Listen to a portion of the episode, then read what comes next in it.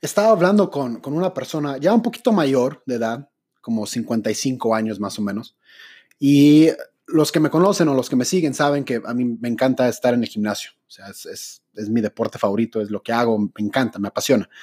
Y uh, esta persona me estaba comentando que tenía la meta de perder peso porque su doctor le había comentado que estaba en una situación de prediabetes, que si no se cuidaba se iba a enfermar y que ya era una situación en donde ya era serio, o sea, ya tenía que hacer algo porque si no su salud pues no iba a durar. Entonces, obviamente, cuando estás en una situación así, te entra un poquito de miedo y ese miedo es lo que te impulsa a hacer los cambios drásticos que tienes que hacer. Una cosa es que quieras simplemente bajar de peso no más porque sí, y es otra cosa completamente diferente el que un doctor te diga, si no lo haces, literalmente te vas a morir. O sea, es una motivación muy fuerte el no quererte morir. Entonces, cuando se trata de cuidar tu cuerpo, cuando se trata de tratar de comer bien, de hacer ejercicio, cuando eres joven, se podría decir que es algo opcional en el sentido de que obviamente todavía te puedes enfermar en cualquier edad y si te descuidas, estás en un riesgo más elevado, obviamente. Pero la gente más joven tiende a poder aguantar más situaciones que no son muy saludables, ¿no? Creo que todos podemos estar de acuerdo que no es lo mismo que un chavito de 25 años trague pizza todos los días que un señor de 55 trague pizza todos los días. No es lo mismo. Es más peligroso cuando eres mayor. El cuerpo ya no aguanta de la misma manera. Entonces, para la gente que tiene entre 45 y 55 años, o de entre 40 y 50, que estás en ese rango, lo que tú hagas o dejes de hacer desde ahora hasta que cumples los 60 años, en ese periodo de 10 o 15 años, las decisiones que tomes van a determinar si vives hasta los 90 o si te mueres a los 70 literalmente lo que hagas en los próximos 10 años, si estás en ese, en, ese, en ese rango que tienes, vamos a decir entre 45 y 55, para que sea sencillo. Si estás entre 45 y 55, lo que tú hagas en los próximos 5 a 10 años va a determinar si vives hasta los 90 o si te mueres a los 70. Y obviamente, si te da alguna enfermedad o pasa algo, pues te puedes ir antes, pero si estamos hablando estrictamente de la probabilidad de que dures más tiempo, las decisiones que tomes ahorita van a determinar en dónde vas a quedar. Entonces, para esas personas ya no es opcional el tratar de comer bien, ya no es opcional el tratar de ir al gimnasio, de hacer ejercicio, ya no lo es, tienes que hacerlo porque si no, un doctor te va a decir lo que le pasó a esta persona, que te va a decir, güey, o sea, si no lo haces, pues no vas a durar mucho tiempo.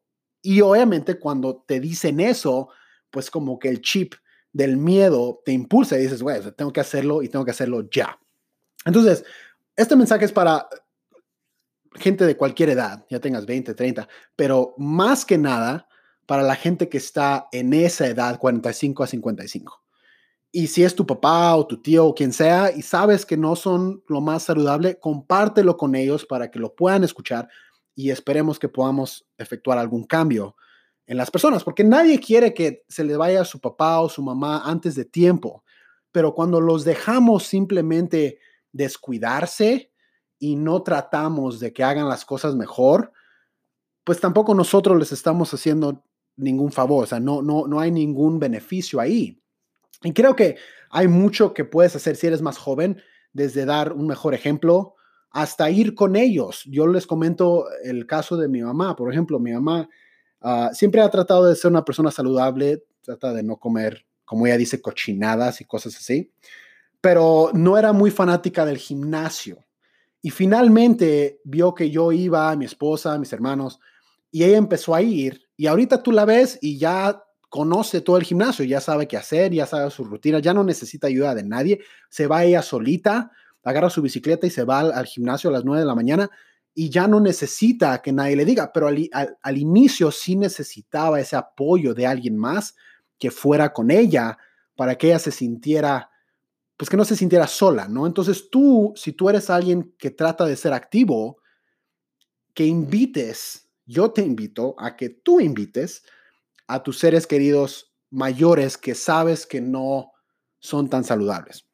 Ahora, hablando específicamente a mi gente de 45 a 55 o mayor, algunos tips o cosas que yo siento que tienes que hacer para que dures más tiempo, que, puedes, que puedas pasar tiempo con tus nietos, con tus hijos y que no te nos vayas antes de tiempo es número uno.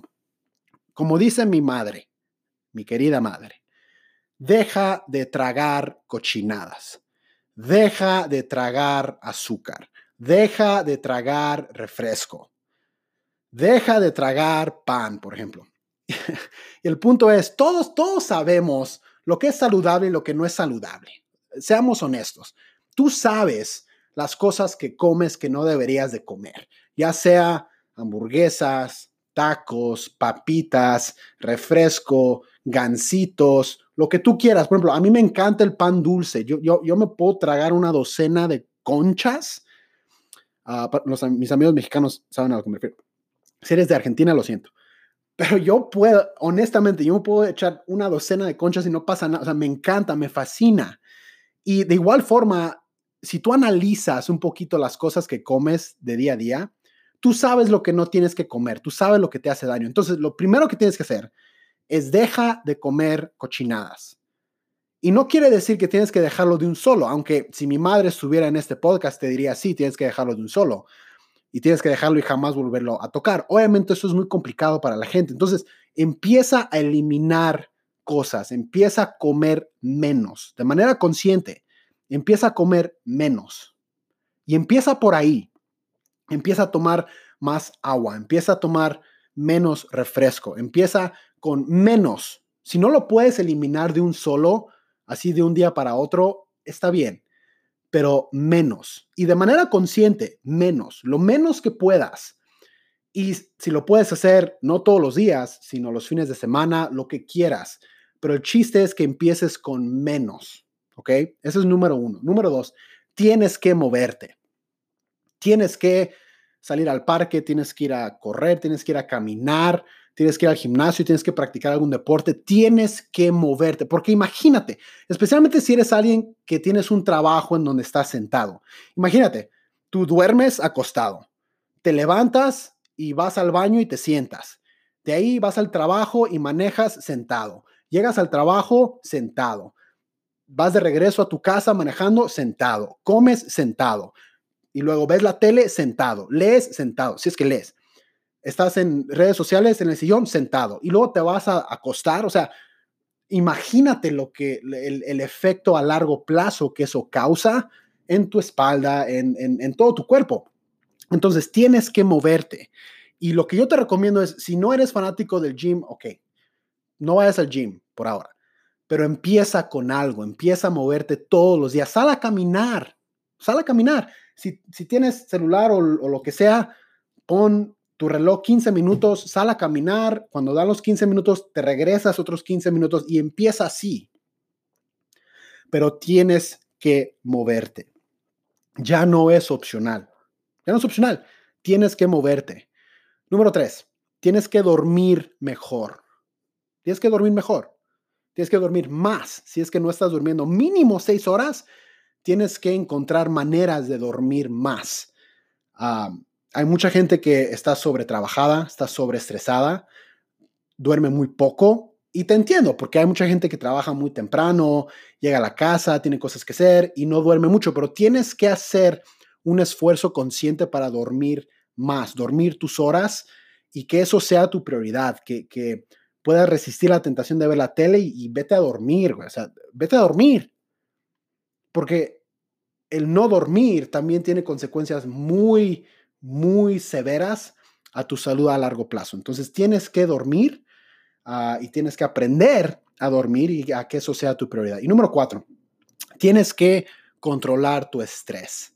La gente que vive estresada todo el día, ese estrés te lleva a comer de más, te lleva a, a dormir menos, te lleva a las propias hormonas que están en tu cuerpo, te llevan a almacenar más grasa, te da más antojos, o sea, es, una bronca. Entonces, tienes que aprender a manejar tu estrés de manera efectiva. Y tú, solo tú sabrás cómo lo puedes hacer. Hay gente que lee, hay gente que medita, hay gente que camina, hay gente que lee libros religiosos, lo que sea. Pero tienes que encontrar maneras de manejar tu estrés, porque si no lo haces, va a ser muy difícil que puedas hacer estos otros cambios que tienes que hacer porque estás estresado a cada rato. Entonces, ahí les dejo cuatro cosas muy sencillas que puedes empezar a hacer desde ya para, y va a sonar un poquito brusco, pero para no morirte. Honestamente, para no morirte antes de tiempo, tienes que empezar a hacer estas cuatro cosas. Entonces, ya sea que tú estés en esa edad, que lo puedas hacer, o si es tu papá, tu mamá, tu tío, tu tía, tu, quien sea, tu amiga, comparte esto con ellos para que no se te vayan antes de tiempo.